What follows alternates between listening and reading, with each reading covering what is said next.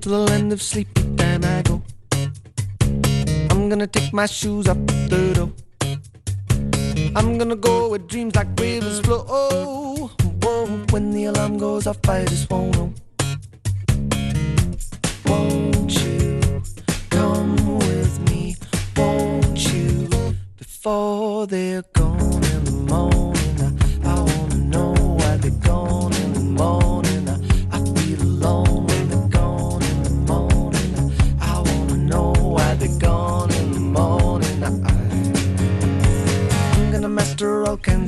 Bueno, pues aquí estamos en este tiempo de tertulia ya con nuestros invitados en el día de hoy. Juan Mari Gastaca, ¿cómo estás, Juan Mari? ¿Qué tal? ¿Está Juan Mari por ahí? Sí, le tenemos ahí. Juan Mari, ¿cómo estás? ¿Qué tal, Egunon? ¿Qué tal, Bruno? Eh, Fernando Allende, ¿cómo estás, Fernando? Pues no sé, porque decir bien sí, el panorama en el, general. pano- en el panorama general me suena fatal. Bueno, bueno. Y después indignado, no sé qué tan, porque parece que eso te mueve a seguir manteniendo el Ah, tipo. que estás pero- indignado por algo. Sí, que a lo mejor eso, no digo que a lo mejor estar así, pues te, te anima a mantener el tipo y eso. Ya, ya, ya. Bueno, enseguida saludamos también a Ángel Toña, que se va a incorporar con nosotros. Eh, ah, está que ya, me dicen ya que, que Ángel se ha incorporado. Le saludamos, Ángel, ¿cómo estás? ¿Qué tal, Egunon? Buenos días. Bueno, pues vamos a ir, si os parece, ya a tocar algunos de los asuntos de la jornada. A ver, es que tampoco voy a inventarme ninguno. Es lo que tenemos a estas, a estas horas, ¿no? Nos encontramos, bueno, con una situación, digamos que sorprendente en torno a todo lo que tiene que ver con esa ley de amnistía, de amnistía lo que ocurre en el conjunto del Estado que es llamativo y que no se sabe exactamente qué es lo que podría, lo que podría ocurrir. Eh, bueno, ¿por dónde empezamos? Porque ayer Pedro Sánchez dijo, a ver, los independentistas pueden estar blindados con esta ley de amnistía, pues porque no son terroristas. Yo la verdad es que he estado viendo las imágenes que el juez García Castellón dice que son con las que, o dicen que son con las que está argumentando el terrorismo, y es que he visto muchas de esas y creo que no son terrorismo. Pero bueno, es una opinión mía, que no sirve para nada. Juan Mari, Sí, ¿empiezas tú? sí. Bueno, terrori- ter- esas imágenes eh, en el País Vasco eh, han sido terrorismo. Otra cosa es que consideremos, eh, creo que de, de la sensatez y el sentido común, de que no es un terrorismo. ¿eh? Yo creo que... Sí, sí, esa es la cuestión, sí. que- qué vara, qué vara de, de medir eh, se, se aplique o apliquen los, los, los jueces. ¿no? Bueno, yo creo que, que, que de momento eh, lo que hizo ayer eh, Pedro Sánchez, em, precisar el alcance de cierta magnanimidad que tiene la, la ley, es decir, oiga, tranquilos, que ustedes no, no, no van a ser, eh, que sí van a ser amnistiados y no van a tener esa preocupación ahora mismo latente por cualquier intervención judicial, que yo creo que sí que va a seguir existiendo, diga lo que diga eh, Pedro Sánchez, desde luego sí va a haber eh, un interés o una actuación judicial en eh, ir hacia adelante con todo el tema de la, de la consideración de, terrorismo y a partir de, de ahí yo creo que sigue estando la pelota en el tejado de Junts, ¿no? Es decir, una pelota que ellos de manera yo creo que bastante, eh, yo diría, mm, incomprensible, aunque aunque me imagino que, que ellos claro tienen una razón inmediata. Tú le lees al, al abogado de a González Boya, al abogado de Puigdemont, y dice, bueno, efectivamente tenemos que, que decir que no a este texto de la ley de, de porque deja abiertos esos agujeros. Pero lo que digo yo es decir, mm, usted esos agujeros no los vio a la hora de firmar y poner su, su sello en el dictamen de la Comisión de Justicia. ¿Qué es lo que ha cambiado eh, en- en 10 días entre que usted eh, sí dice, que sí al dictamen de la Comisión de Justicia y 10 días después eh, se retracta y vota lo contrario? Yo creo que es un poco, eso es un poco lo que a todos nos ha mm, confundido. ¿no? Sí, es que, vamos a ver, la sensación general que hay, yo con la gente que, que te mueves y tal, es la sensación de que aquí hay alguien que está jugando al órdago y no sabemos muy bien qué intereses son los que tienen los que tienen detrás de estos intereses, ¿no? Ayer iba por la calle paseando y de repente oí que venían detrás tres hablando y entonces relancicé el paso para escuchar la conversación, ¿no? Y me acuerdo cómo les estaban poniendo, y además, y me acuerdo la frase, pero esto no son los hijos del 3%. Entonces, ¿qué es, qué es lo que están buscando? ¿De qué se quieren defender y no sé qué? Claro, hay, eh, en conjunto tenemos una sensación de despiste y de malestar, pues porque no ves cuáles son las razones, las razones que hay, ¿no? Aparte de que, ¿cómo vamos a opinar nosotros de lo que es esa ley si no, yo no la he leído? ¿Y, y qué vas a decir? Lo que te cuentan unos, lo que te cuentan otros, me parece que sí, me parece que no. Pues no sé. Y la sensación es que Le- aquí le- le- lo le que se pasa. puede leer, ¿eh? ¿Eh? Es que se puede leer. Sí, sí, sí, sí, sí, que no digo que no se pueda leer, pero lo que digo es que para leer tienes que tener mucho interés en conocerla y eso, ¿no? Y dices, bueno, una sensación de que al final lo que quieren es salvar alguna cabeza muy concreta. Y entonces el problema, yo en ese sentido estoy de acuerdo con lo que decía, los decían los de RC, ¿no? Que, pero, y los 1.400, entonces que se van a quedar ahí colgados si no, A si mí- esto, si esto no sale. Yo Porque ya- claro, la otra solución es lo que decían los de atrás, ¿no? Yo, yo decía, eso lo que hay que hacer, que dimita, que gobiernen vos y el PP, y que entonces que se arreglen con ellos. Y decías, joder, o sea, a buscar, todavía estar peor, pero en fin. Bueno, Eh, Ángel, cuéntanos, ¿y tu opinión cuál es? La primera, eh, cuando he leído la frase, no la escuché, pero he leído en, varios medios, todos los independistas van a ser amnistiados porque no son terroristas.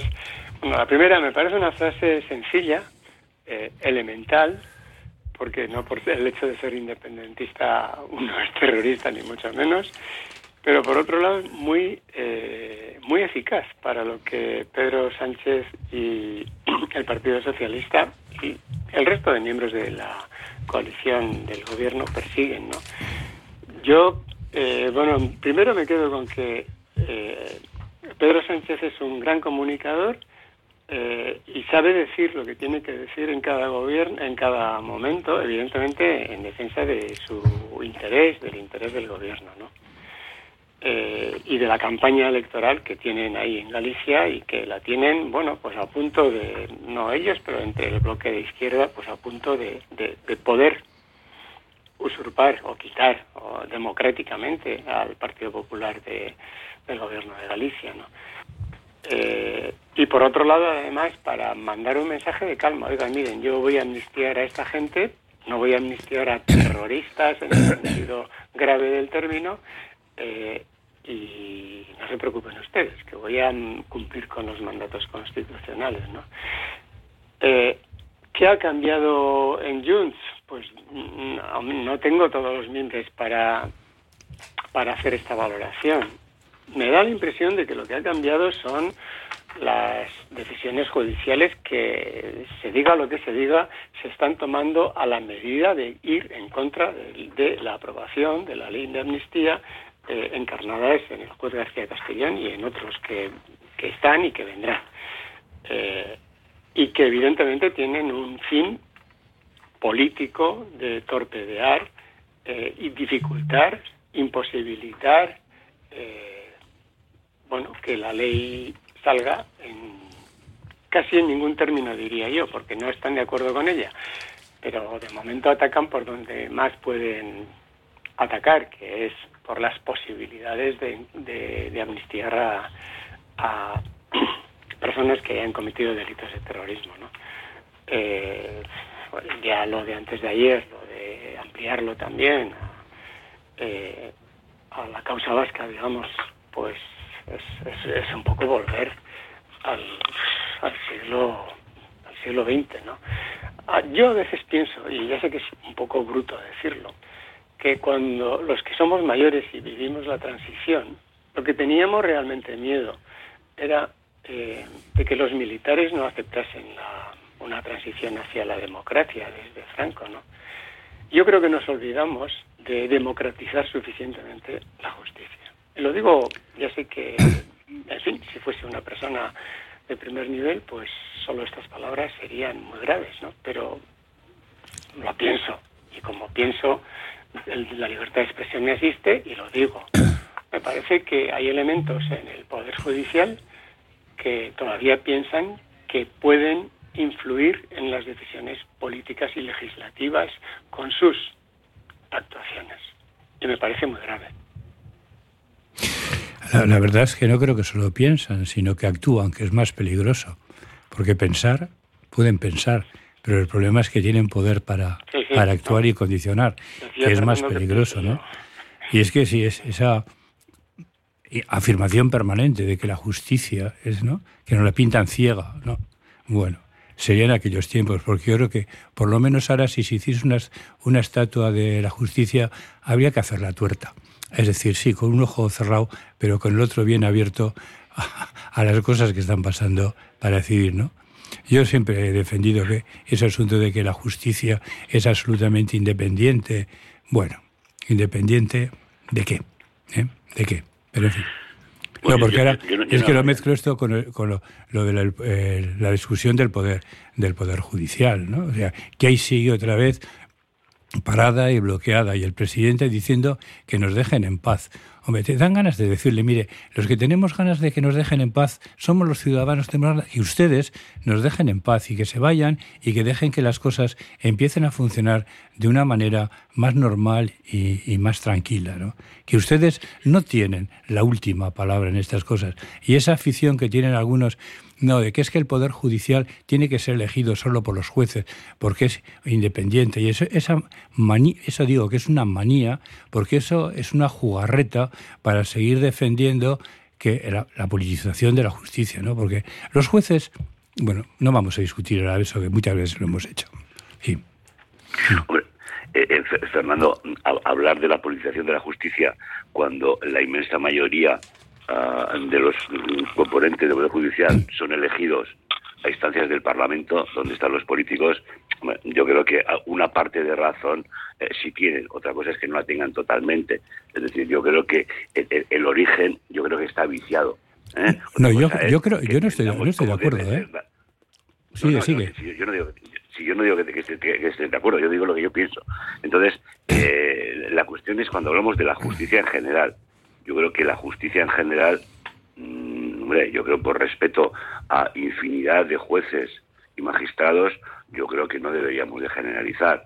Otra cosa es que pongamos eh, nombres y apellidos a determinadas actuaciones que entendamos o que entendemos, yo por ejemplo, ahí, mm, como no soy abogado, eh, no, no, no, no entiendo, puedo hacer una interpretación como ciudadano, pues quizás, eh, quizás ves un sesgo eh, de intencionalidad o un sesgo político a la hora de, de tomar algunas decisiones, ¿no? Pero, pero a mí, todo, a mí, por eso, siempre cuando generalizamos, es decir, el pueblo catalán, ¿de verdad que el pueblo catalán eh, eh, está representado ahora mismo por, por Puigdemont, es decir, o por, por RC, es decir, eh, realmente el pueblo vasco, yo creo que ese tipo de cosas, de verdad, el lenguaje eh, a veces nos juega unas malas pasadas, y en este caso el de la justicia, otro tanto, ¿no?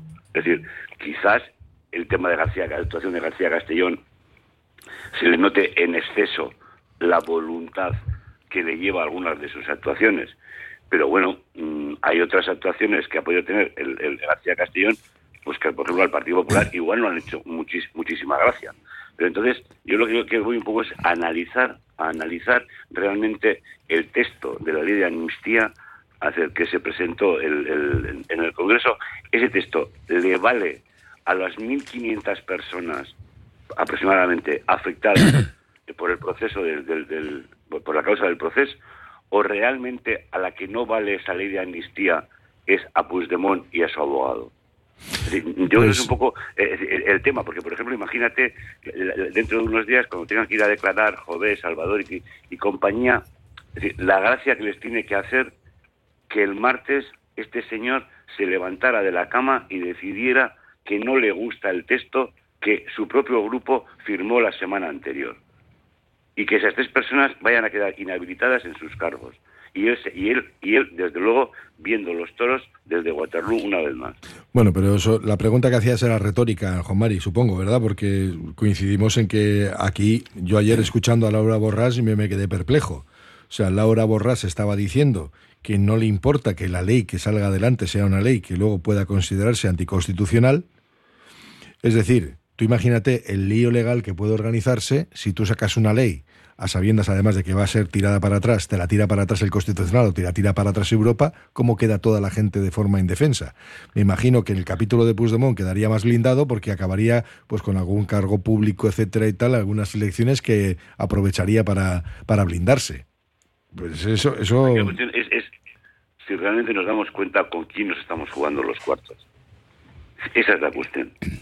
Sí, lo que pasa, lo que pasa es que los números son los que los que mandan, ¿eh? Hoy por hoy. Pero bueno. Mm, Sí, sí. Bueno, eh, los números son los que mandan. Eh, yo creo que eh, no está en peligro eh, al menos de momento, igual dentro de seis meses cambiamos de opinión, pero la legislatura, por eso, es verdad que será una legislatura que no, no pueda legislar mucho, eh, pero a todos que no sean PP y vos interesa que este gobierno continúe e incluso agote su plazo. Eh, quiero volver a, lo anterior. Cuando decimos que la justicia está politizada, no podemos eh, generalizar, como bien eh, decía, mm, bueno, Omari y Fernando, pero por una razón muy sencilla, porque la inmensa mayoría de los jueces, el 98% de los jueces pertenecen a instancias, a primera instancia y a tribunales ordinarios, incluso a las audiencias provinciales y incluso a muchísimos miembros de, los tribunales superiores y de los tribunales más altos, ¿no? Pero hay una parte minúscula en las cúpulas del Poder Judicial eh, que tratan de eh, impedir la acción legislativa y la acción del gobierno. Y a eso es a lo que yo me quería referir. Y hay, desde luego, una persona en este momento como muy identificada, pues no sé, el presidente del Consejo General del Poder Judicial, que el día pasado lo veíamos campechanamente en una foto con Feijó. Eh, García Castellón, que justo saca eh, pues, bueno, las diligencias, las autos, las acusaciones justo en el momento indebido, en el momento debido para él, indebido para las, la, la acción legislativa ordinaria. Eh, a eso me refiero. Yo creo que, que esa es una neutralidad de la justicia, del poder eh, judicial, que no hemos terminado de conseguir en, en España y ojalá, ojalá la modificación del Consejo General del Poder Judicial a través de la mediación de la Comisión Europea empiece a dar algunos frutos que luego vayan en cadena a realmente a, despolitizar, en el mejor de los sentidos, a hacer que los jueces no eh, actúen según sus convicciones, que derecho tienen naturalmente a tener sus convicciones, pero siempre tendremos que recordar que los jueces están para decir el derecho, para hacer hablar al derecho. Y cuando ese derecho tiene distintas interpretaciones, no pueden interpretar el derecho según sus convicciones personales, sino según las mejores condiciones objetivas de neutralidad y de jurisprudencia y en este caso dialógicas junto con otros jueces que pudieran hacer que sus sentencias y sus actuaciones sean lo más ajustadas a un decir el derecho objetivable. Bueno, vamos ahora con los oyentes. Sí, Juan Mari. En el caso concreto que, estábamos hablando de, a veces es que los que los que no sabemos de esto, ¿no? Es decir, eh, a veces eh, podemos hasta, hasta incurrir en, errores. Por ejemplo, el, otro día yo me interesaba por la por la última eh, resolución que había dictado García Castellón hablando sobre el tema del proceso, ¿no? En ese entorno. Y resulta que no era una resolución que de repente cae del cielo, sino que de repente esa resolución era por una cuestión de procedimiento que le habían planteado a García Castellón. Entonces, mm, todos entendimos, pero todos, y yo me, pongo en, la, primera fila, de que una vez más García Castellón había entrado a jugar el partido que le interesaba en, este partido, es decir, en este proceso. Y resulta que lo que había cumplido es simplemente atender a una petición que se había hecho en el procedimiento. Claro, y eso yo entiendo que para el común de los mortales como, como yo mismo, pues se nos hace muy difícil de entender. ¿Por qué? Pues porque no seguimos esa, esa línea eh, de, la, actividad judicial. Y lo que hacemos es pues una valoración personal, política, de interpretación inmediata. ya está otra vez el juez Castellón metiendo eh, la mano en la, en, la caja de este, de este proceso. Y luego la intencionalidad de, los jueces, claro que sí. Pero, por ejemplo, eh, Conde Pumpido realmente eh, provoca algunas dudas, por ejemplo, en el sector de la, de la derecha eh, judicial al frente del Constitucional? Pues posiblemente sí. Posiblemente sí. Es decir, que, que, las últimas resoluciones eh, dan un perfil de que la actual composición del Constitucional le va a dar una tranquilidad al actual gobierno. pues hombre, lo miras desde fuera, ves la trayectoria de, de- de algunos eh, miembros que han sido nombrados recientemente para el Constitucional y dices que posiblemente, posiblemente, el actual gobierno se haya blindado de alguna manera de cara a las futuras resoluciones del Constitucional. Esto es un poco lo preocupante. Bueno, de- que Pero eso- en los dos esa- lados, Pero esa sospecha la tendremos siempre de todos, de ti y de mí claro. y de cualquier claro. juez, esa sospecha. Pero eh, habrá que decir también que, no voy a decir en todas, pero en la mayoría de las ocasiones, cuando el legislativo legisla, cuando el Congreso legisla y cuando el gobierno ejecuta, lo hacen de acuerdo con el orden legal que no son unos mamporreros que han ido por ahí y que están haciendo lo que les da la gana. Y por lo tanto, lo, lógico, en el 90% de los casos, debería ser que tanto el Tribunal Supremo, todas las, todas las instancias, pero el Tribunal Supremo como el Tribunal Constitucional, eh, bueno, digan, digan que lo que se ha hecho es correcto. Y cuando digo lo que se ha hecho es correcto, digo lo que el Poder Legislativo ha legislado es correcto y es lo único que tiene que interpretar el Tribunal Constitucional y el Tribunal Supremo. No tiene que hacer imponer sus convicciones.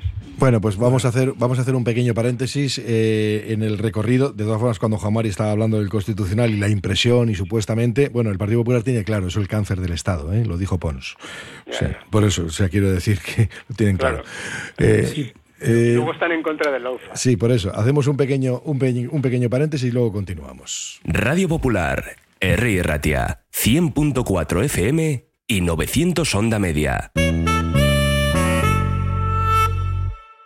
Año nuevo, persona nueva. Con independencia de lo que nos depare en los próximos 365 días, dormir es esencial para nuestro bienestar. Igual que queremos que nuestro teléfono esté al 100% cada mañana, también hay que recargar el cuerpo para empezar un nuevo día. Hagamos que cada minuto de sueño cuente con una cama Suite Deluxe. Aprovecha los Showroom Sales Suite Deluxe y empieza a descansar como te mereces.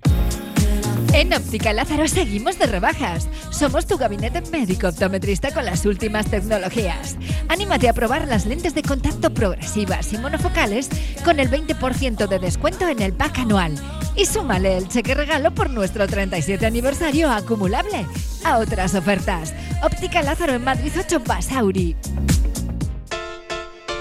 Cada vez tengo más visitas en la web. Ayer me entró el primer pedido por Instagram. Ahora tengo ordenada mi base de datos de clientes y puedo enviarles mis ofertas. He conseguido salir en los primeros puestos de Google. He averiguado por qué apenas tenía ventas en mi web y ya me lo han arreglado. Euscommerce, el programa de transformación digital del Departamento de Turismo, Comercio y Consumo del Gobierno Vasco, gestionado por las cámaras de comercio vascas.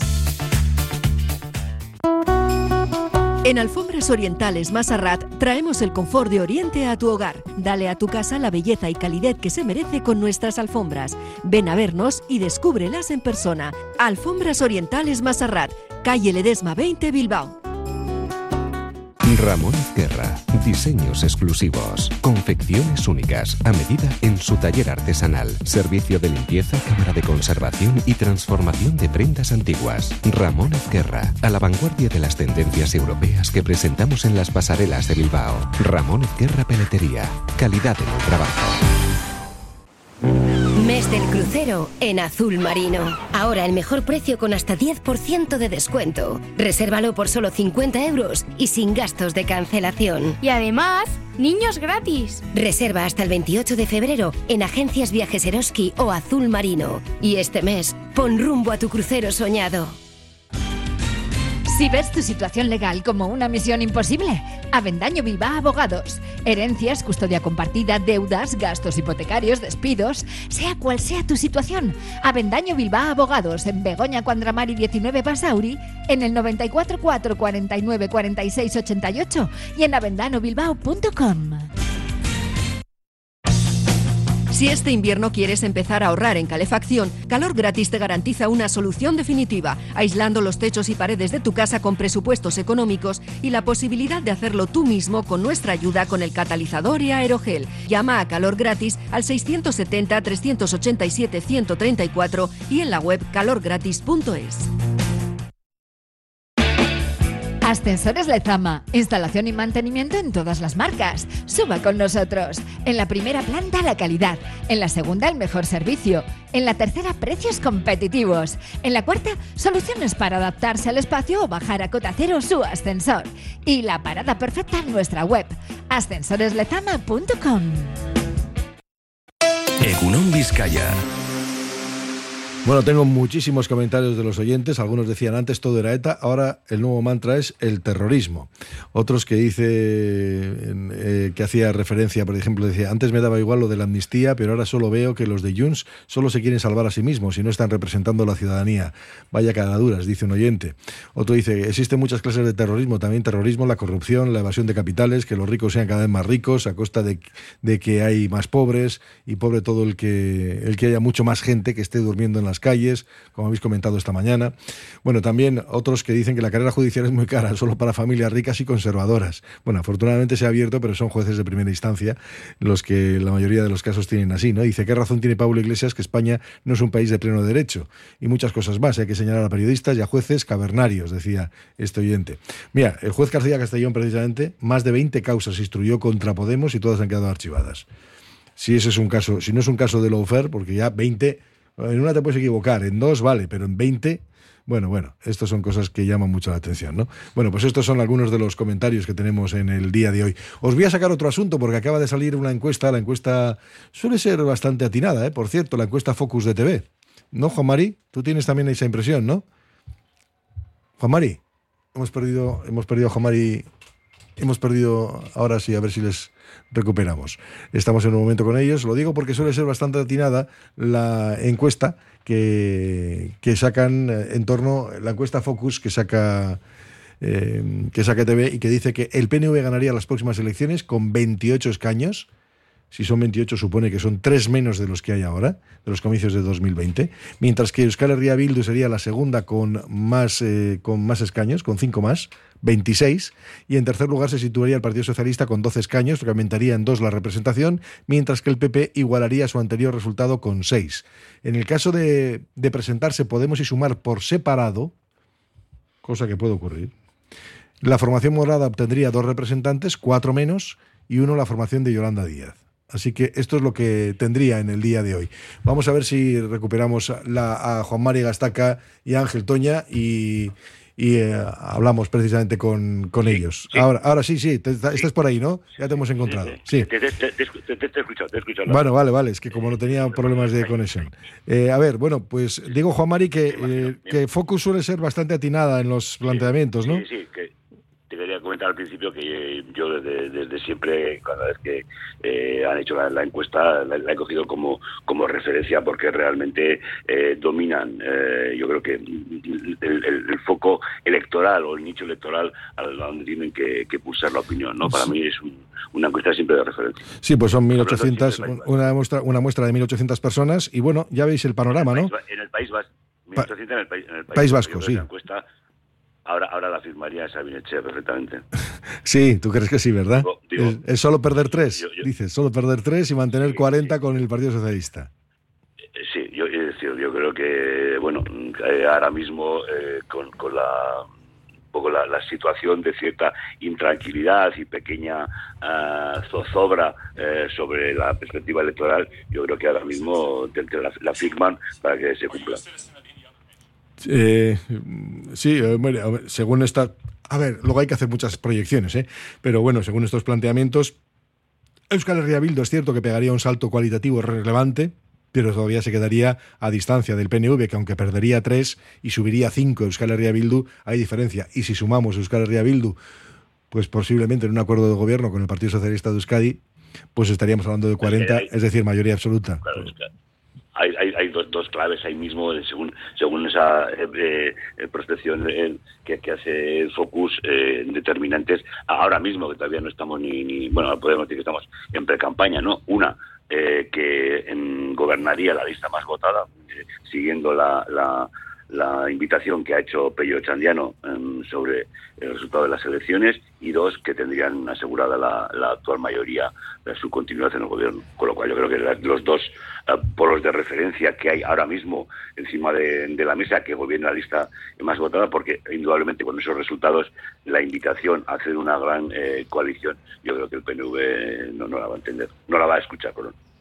Eh, Ángel, Bueno, yo creo que hay, si estos eh, terminan siendo los resultados, eh, no hay ninguna ninguna duda. O sea, yo creo que hay, diría que 100% de certeza de que las cosas van a seguir como están. Eh, y pongo el condicional por delante, porque yo creo que todavía ni siquiera están convocadas las elecciones y por lo tanto, eh, bueno, mm, las variaciones pueden ser significativas de todos, ¿eh? no solo del PNV, de Bildu, del PSOE, del PP.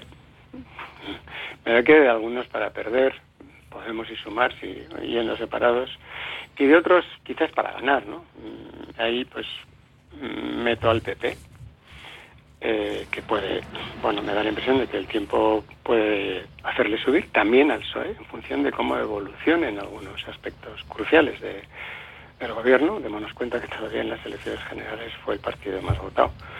Eh, y de un Bildu que crece y, y- que, que, bueno, pues que no sabemos cuánto puede crecer de aquí a, a las elecciones, ¿no?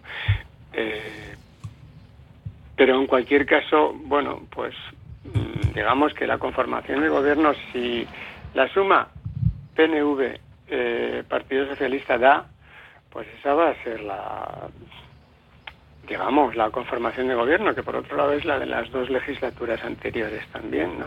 Y además, añadiría, eh, yo creo que tienen el comodín de Bildu, de, perdón, de- del PP, en el sentido en que si pudieran tener algún tipo de pequeño riesgo que no parece que con las encuestas con las encuestas actuales lo tienen eh, bueno el PP no, no iba a consentir eh, en ninguna quiniela que eh, ninguna quiniela en la que estuviese Bildu ¿no? de manera que os- con su abstención o con su voto positivo pues conseguiría eh, apoyar bien para la elección del Endacari y bien para la continuidad de la legislatura al, al Partido Nacionalista Vasco o a la conjunción Partido Nacionalista Vasco-Partido Socialista, ¿no?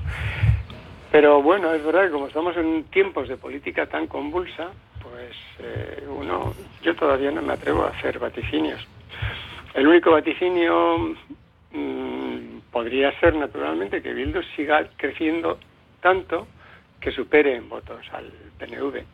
Pero bueno, eso es un- una cuestión importante realmente, pero también menor, porque si sigue dando la suma eh, PNV, Partido Socialista, pues amigo, eh, la democracia va a ser, va a ser, no voy a entrar en que si es lo que me gusta o no me gusta, pero va a ser pues la que se ha impuesto en el gobierno central, ¿no? Que lo que vale realmente es la mayoría parlamentaria y no el que una candidato o una o una partido haya obtenido más votos que otro, ¿no? bueno, es democracia. Es que de la misma manera que ahora estamos diciendo que el, el Partido Socialista, el gobierno del Partido Socialista es absolutamente legítimo porque ha obtenido más votos que el, que el de Fijo, pues sin embargo Fijo tuvo más votos que el Partido Socialista, ¿no?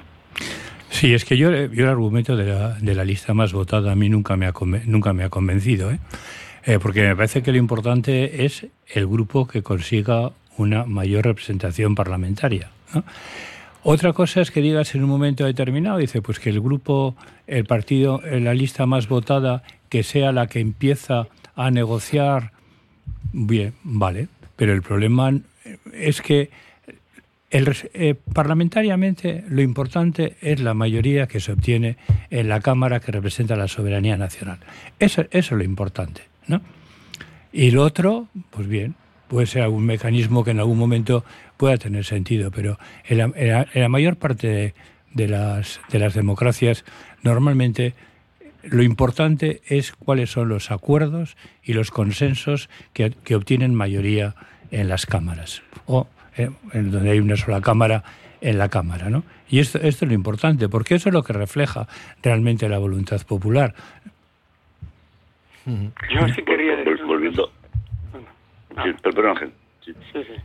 No, no. eh, A, a mí me están pareciendo fuera de tono las mm, reiteradas eh, alusiones de Neko Andueza a que con Bildu ni, ni, Ni agua. ni a pasear ni agua, ¿no? O sea, porque Bildu le está haciendo, le está apoyando eh, al gobierno del Partido Socialista y si repicase su mismo discurso al revés, le diría, pues si usted no quiere ni conmigo ni, ni agua, ¿qué quiere? ¿Que le diga yo en, Madrid que lo mismo?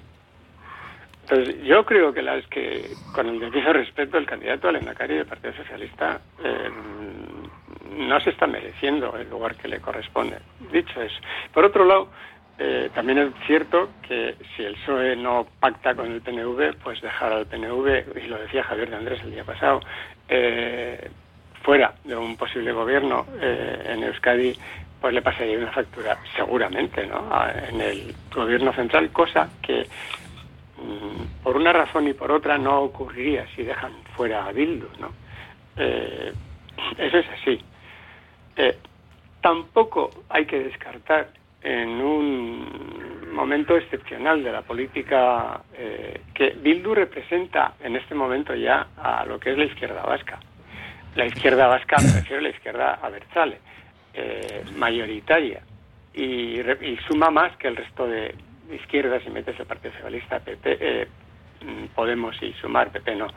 Eh, Vale, y eso es importante porque representan pues un cambio de paradigma, digamos, para el futuro. Y algún día seguramente Bildu será una fuerza que, que llegue a gobernar en el, en el País Vasco, ¿no? Una coalición PNV-Bildu eh, con el Partido Socialista fuera, quizás es también algo que el PSOE desde Madrid eh, no consideraría eh, un agravio, porque, bueno, ya están acostumbrados a un RC Junts en Cataluña, ¿no? Y sería una, por otro lado, una coalición que, además de dar carta de naturaleza a Bildu, eh, daría carta de naturaleza al- a la mayoría parlamentaria, realmente mayoría de verdad natural del País Vasco, ¿no? aunque no fuese transversal, y eso sí lo entiendo también, que tiene su importancia la transversalidad. Juan Mari.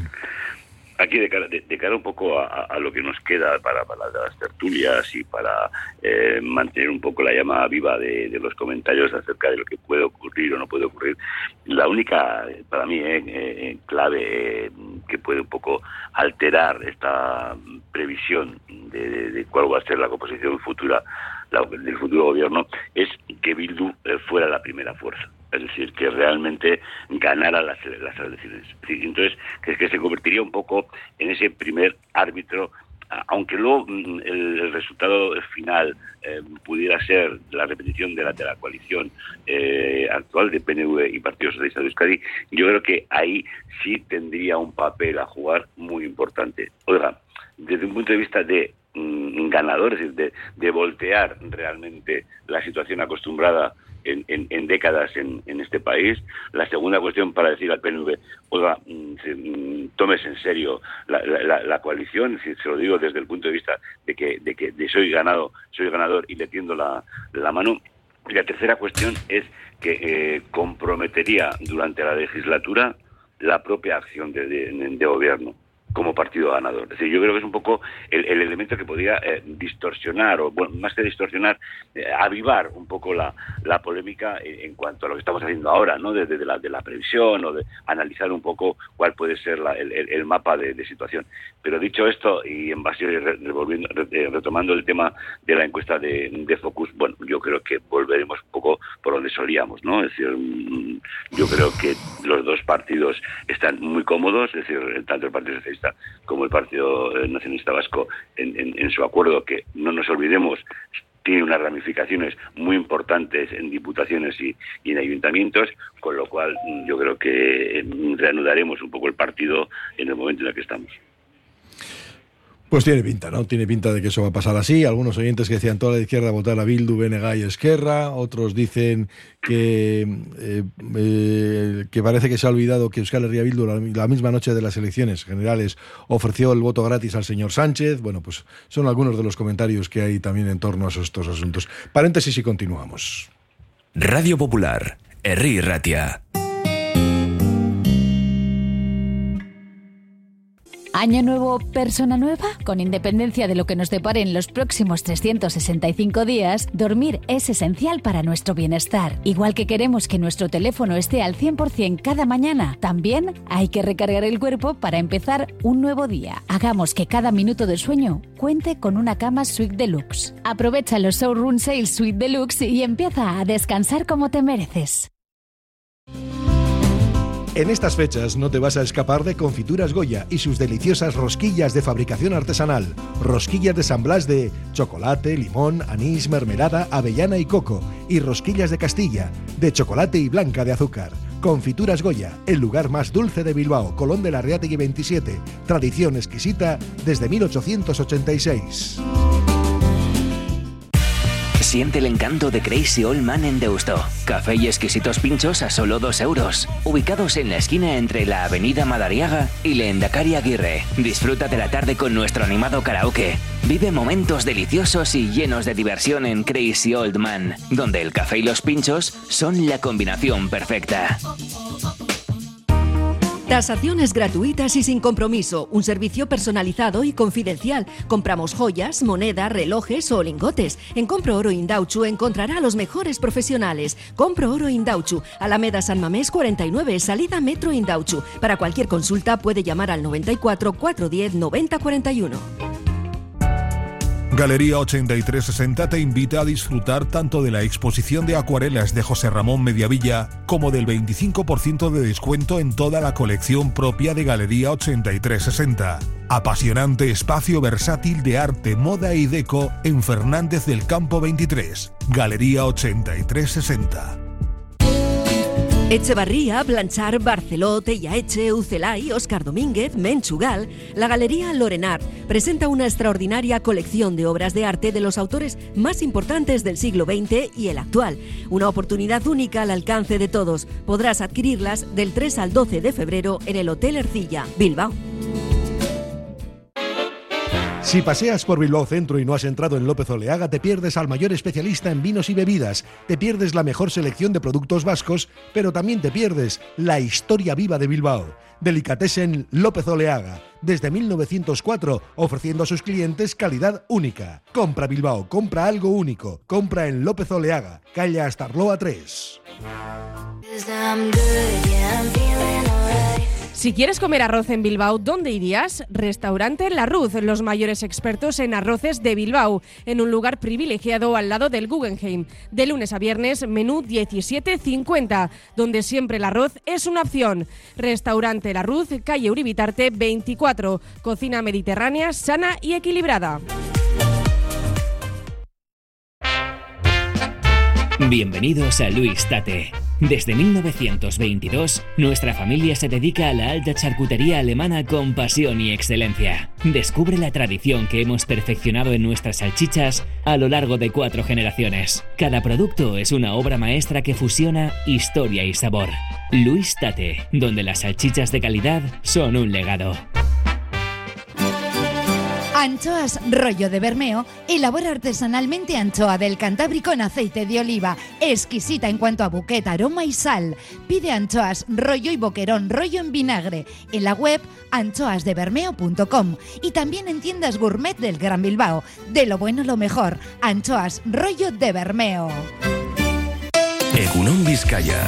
Bueno, pues estamos ya en la sintonía de Radio Popular Ratia en los últimos instantes. Eh, bueno, ya sé Ángel que esto de andar mirando así todos los días o todos los meses, eh, cómo va, todas las semanas, cómo va lo del paro, que fluctúa, pero bueno, es normal también, ¿no? Eh, porque es cierto que ha pasado ya el verano, ha pasado el mes de enero y pues eso, pues Euskadi ha perdido casi 10.000 empleos, aunque la seguridad social se mantiene por encima del millón. Pasa que antes Michel Acuncha aquí desde el sindicato ELA nos decía que no, que lo importante no es la cantidad, sino la calidad del empleo, porque hay mucho empleo parcial, etcétera, hay mucho empleo temporal, ¿no? Todavía, que es lo que tenemos ahora mismo. Pero bueno, sigue, sigue habiendo mucha gente ocupada, afortunadamente.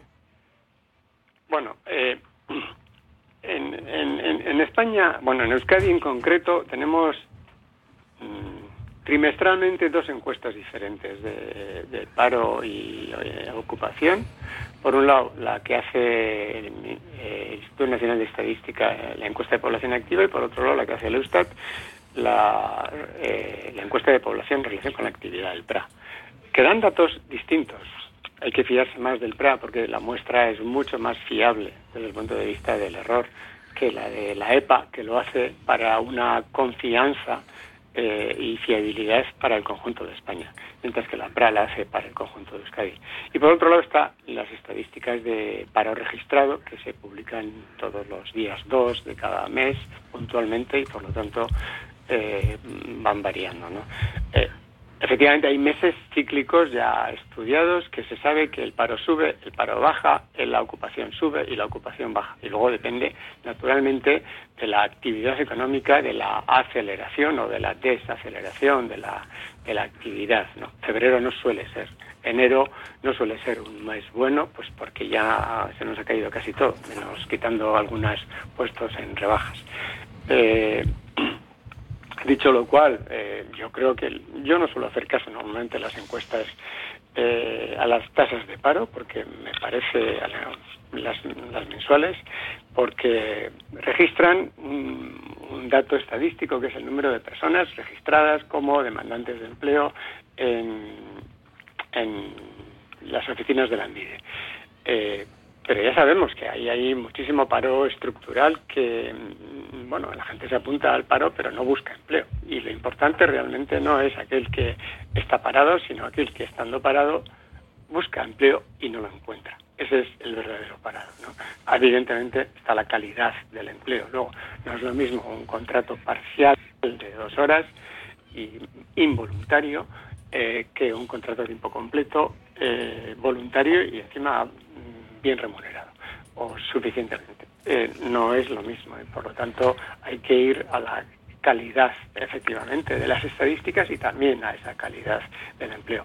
Lo más significativo fue eh, la encuesta de población activa del mes pasado, del año anterior, que daba a Euskadi un, creo que un 6,3% de tasa de paro, lo cual prácticamente en, digamos, en, la, en la estructura del paro en, en Euskadi, podríamos decir que estamos muy cerca del, del pleno empleo, ¿no? Y ahora, bueno, pues con datos similares, estamos con las variaciones cíclicas correspondientes a los meses, muy cerca también del pleno empleo, y eso cuantitativamente es una buena noticia, pero nos falta la calidad, que creo que, que es, digamos, un deber que tenemos para con, sobre todo para con los jóvenes de nuestra sociedad. Pues eso es lo que, lo que tenemos y hemos llegado al final de la tertulia de esta manera, de esta guisa. Así que Juan Mari Gastaca, Ángel Toña, Fernando Allende, que tengáis una buena jornada, que tengáis un buen día, disfrutadlo. Y que por cierto, aquí llueve. Me imagino que en Cataluña estarían deseando sacar la lengua y mojarse, pero no hay manera.